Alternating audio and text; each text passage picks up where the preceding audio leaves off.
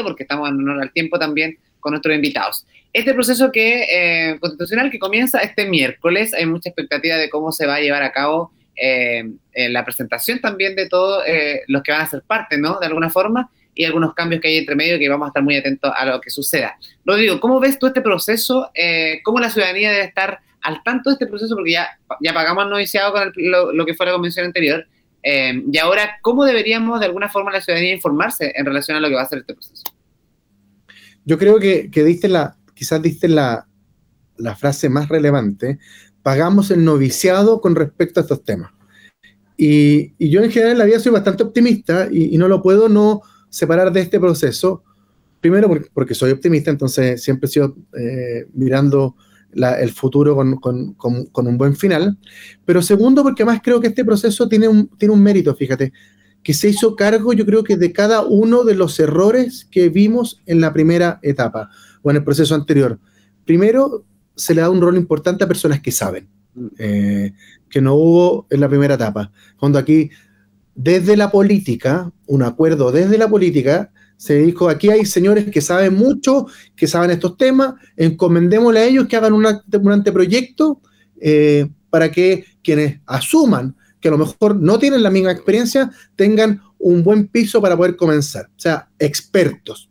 Segundo, se puso unos bordes, los 12 bordes, que, tienen cierta lógica y en el fondo puede limitar la creatividad, sí, pero también va a limitar la capacidad de hacerle daño al sistema político. Entonces, se establecieron 12 bordes que también fueron definidos desde la política, que van en, directa relación con lo que ha sido nuestra historia constitucional y política a lo largo ya de casi 200 años. Entonces, eh, también les dice, ¿saben, señores? De aquí no se pueden pasar. Entonces, no pueden ser tan ingeniosos, no podemos ser una, una, una nación plurinacional, etcétera, porque, porque durante la historia no lo hemos sido, porque no somos. Entonces, no demos el espacio a personas que quieran de alguna forma romper con la tradición. hay margen para poder ser creativo, en el fondo. y, si lo hay, y si lo hay, y si lo hay, fíjate que eh, también se creó un comité que les dice, aquí además hay otro grupito, que si ustedes se ponen muy creativos, ellos van a fiscalizar que no se pasen de los límites. La creatividad puede ir, aquí no, nadie está diciendo no sean creativos, pero dice, no eh, rompan con la tradición o con los sentimientos y idiosincrasia de este país. Cuando se establecieron bordes y en caso que se, que se supere, eh, hay personas también que van a fiscalizar. claro, una eh, representación mayoritaria, Rodrigo, porque finalmente eh, lo que de alguna, de alguna forma pasó en el proceso anterior fue que, claro, nos enfocamos en todas las minorías. Entonces fue como que, claro, no había nada representativo finalmente. O sea, sí, me represento con esto, con esto no, con esto no, con esto no, con esto sí. Entonces finalmente yo creo que ahora el punto que dices tú es muy clave que estén como estos bordes para que efectivamente se trabajen en base a eso que es de sentido común, y volvemos al punto principal de nuestra conversación, y que eh, finalmente beneficia a una mayoría. Debería pasar con eso.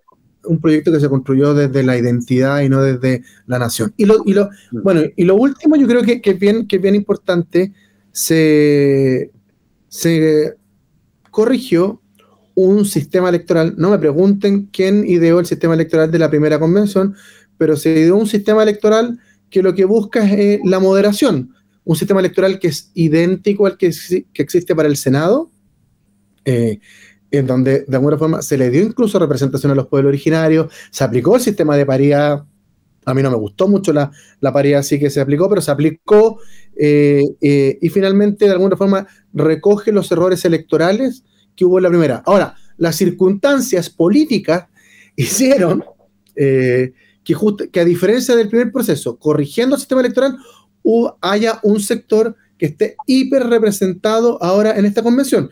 La vez pasada le tocó a, la izquierda, ahora le toca a la centro derecha y particularmente al Partido Republicano, que tiene una representación eh, extraordinaria. Piensa que el Senado hoy en día, que tiene casi el mismo sistema electoral, tiene dos senadores del Partido Republicano, bajo el mismo sistema electoral, salvo estas pequeñas correcciones que te digo yo, el Partido Republicano tiene 22 consejeros, o sea, multiplicó por 200% o por más, mucho más, mucho más, mucho más, perdón, por 2000% su representación.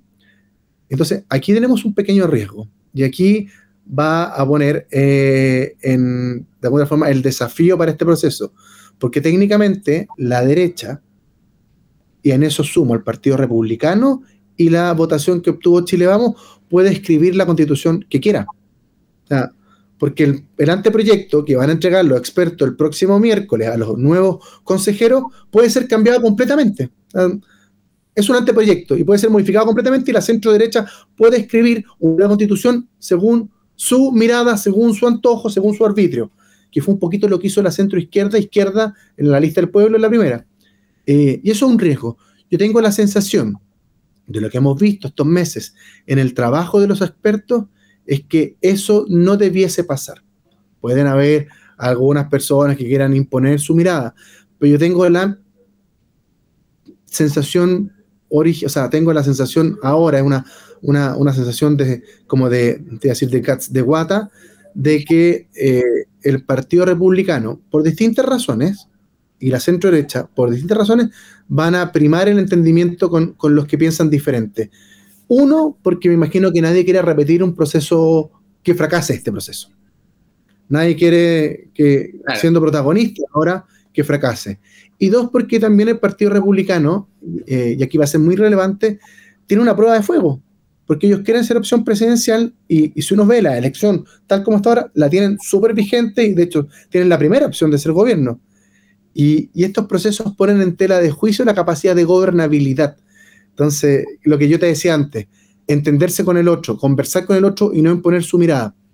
Eh, entonces, vamos a estar observando lo que de alguna otra forma eh, hace el Partido Republicano desde esta tribuna mayor que tiene el trabajo de los expertos, ellos tenían un solo representante, que era eh, el ex decano de Derecho de la Católica, Carlos Frontaura, del cual yo fui ayudante en la universidad. Yo fui ayudante de Carlos Frontaura en, la Católica de Historia del Derecho, entonces lo conozco muy bien. Y él dio ejemplo de conversar. O sea, todo el mundo reconoce su capacidad de diálogo y de lograr acuerdos. Entonces, eh, salvo algunos puntos que yo creo que van a ser quizás los más conflictivos, el tema de la paridad, el tema de los pueblos originarios, eh, yo tengo la sensación que hay acuerdo en gran parte del texto por parte de quienes van a asumir. Eh, entonces, vamos a tener un desafío lindo de conversar y de poder llegar el 17 de diciembre con una propuesta que ojalá interprete la gran mayoría de los chilenos. Hoy las encuestas dicen que eh, no debiese irle muy bien al, al proceso convencional, porque la misma cadena anoche señalaba que existen más personas que quieren rechazar que aprobar. Pero así como partió el proceso anterior más personas a aprobar que rechazar, yo creo que los actores que están hoy y que van a tomar el protagonismo a partir del día miércoles tienen la misión de hacer una buena pega, lograr convencer a la ciudadanía que van a construir un proyecto de unidad que se va a hacer cargo de nuestras diferencias, pero que va a fortalecer nuestra unidad y que el próximo 17 de diciembre le vamos a poner, ojalá, un cierre a este ciclo constitucional que tanta incerteza genera y a veces la incerteza la hacen mal al país y que construyamos una carta que dé certezas para los próximos 30, 40 años, que es lo que han durado en promedio las constituciones en el país. Qué bueno que toques eso, Rodrigo. Ya te, vamos a despedir, pero antes me gustaría hacerte una pregunta con respecto a, lo mismo que tú estabas comentando. En el primer proceso eh, constitucional, las, personas se cuestionaron mucho la legitimidad de origen por la fuerza, cómo comenzó todo esto, eh, solicitando este cambio.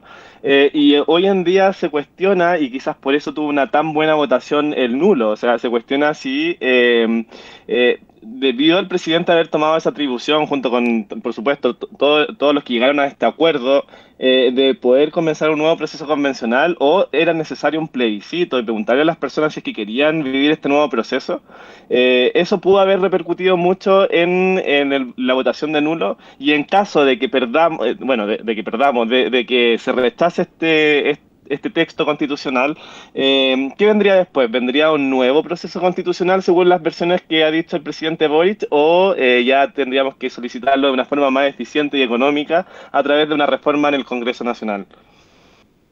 Oye, eh, yo tengo una mirada diferente al tema de los nulos, fíjate, porque la historia ha demostrado que cada vez que ha habido voto obligatorio, por supuesto el voto de nulos es alto.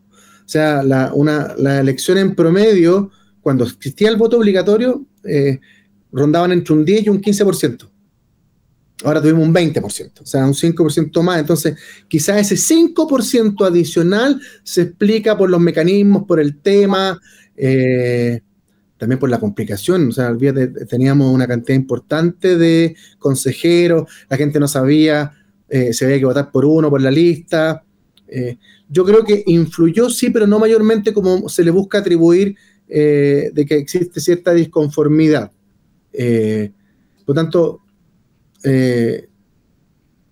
yo creo que el acuerdo de la política le, hizo bien a este segundo proceso, aunque no hayamos saltado. Yo sé que aquí voy a sonar bien anti, quizás no es la opinión mayoritaria, pero yo creo que este país, dada la crisis que vivió, eh, yo creo que no fue producto de la constitución, sino que producto de otros temas. La constitución fue una salida institucional, eh, pero ya estábamos embarcados en esto y hay que hacerse cargo. Era importante tener una segunda, una segunda oportunidad. La vida está llena de segundas oportunidades. Eh, uno cuando da un examen le pide recorrección al profesor. En la, justicia hay una segunda, una segunda mirada, o sea, eh, no, no, nos hacía mal una segunda etapa. Y, creo que, dada como fue construida, yo espero que termine con éxito. Si no termina con éxito, como el escenario que tú me planteas, Cristian, yo tengo la sensación que no aguanta una tercera. O sea, así como lo estamos viviendo ahora. Y, y en el fondo hay que ser súper enfático con la gente. Porque recordemos que en el primer proceso muchas personas tanto de Chile Vamos como de sectores más moderados de la centroizquierda dijeron se rechaza, pero vamos por otra etapa.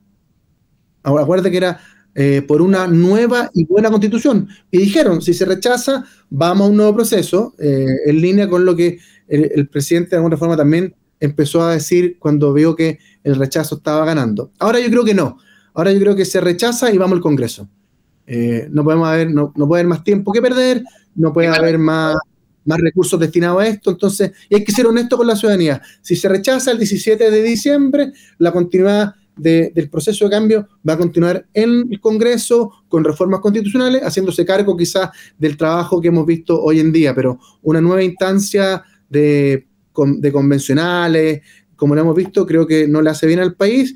y yo por eso creo que es importante que se transparente eso a todos y que sobre todo quienes están hoy en día y quienes asuman el próximo miércoles, en una hora más, eh, esta etapa, tengan la responsabilidad de entender que en sus manos pende un proceso que eh, puede ser exitoso o puede ser un rotundo fracaso y yo tengo la sensación de que la gran mayoría pretende que sea un éxito, así que esperemos que se pongan de acuerdo, que tomen en cuenta el trabajo de los expertos, que yo creo que ha sido un hito muy relevante y que construyamos una constitución desde la unidad y no desde los hechos o los temas que nos diferencian y nos hacen distintos.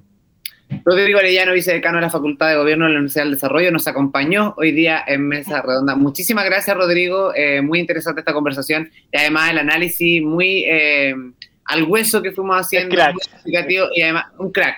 y además, sí, hay que decirlo. Explicando súper bien desde. Eh, desde, no de los tecnicismos, que muchas veces son molestos y la gente no logra entender. Y acá lo hicimos eh, con papel y lápiz, muy explicativo toda tu opinión, así que te queremos agradecer, Rodrigo, de que hayas tenido la gentileza de acompañarnos por lo menos durante esta hora de programa. Eh, para nosotros siempre un gusto analizar con expertos precisamente estos temas, más allá de la opinión personal que podamos tener nosotros con Cristian. Así que te mandamos un yo soy el encantado, así que feliz cuando quieran podemos conversar más adelante cuando ve el proceso avanzando, así que feliz. Muchas gracias por la invitación. Sí. y además de agradecerte a ti, Rodrigo, agradecerle a la Universidad del Desarrollo que siempre está disponible para, eh, para compartirnos a sus mejores profesionales para conversar de política. Así que muchas gracias Universidad del Desarrollo, muchas gracias, Rodrigo, que tenga una excelente semana. Oye, y quédense ahí porque nosotros ahora estamos terminando el programa, despidiendo el programa de hoy día, nos reencontramos el próximo lunes, ya estaremos contando de nuevo cómo ha sido este, este proceso eh, va a haber harto que hablar el próximo lunes, así que va a estar muy interesante. harto que hablar. No se lo pierdan. Y si quieren volver a, repetirse nuestro programa o escuchar la conversación que hemos tenido con nuestro invitado Rodrigo Arellano, simplemente nos pueden seguir en Spotify porque va a quedar arriba eh, en las plataformas digitales y por supuesto de la radio completamente eh, completo todo lo que hemos estado conversando. Muchas gracias por acompañarnos una semana más. Nos reencontramos la próxima semana en www.radio.cl aquí en Mesa Redonda justo a Cristian Carrillos. Que tengan un excelente resto de semana muy buenas tardes para todos. Chao, chao. Chao, chao.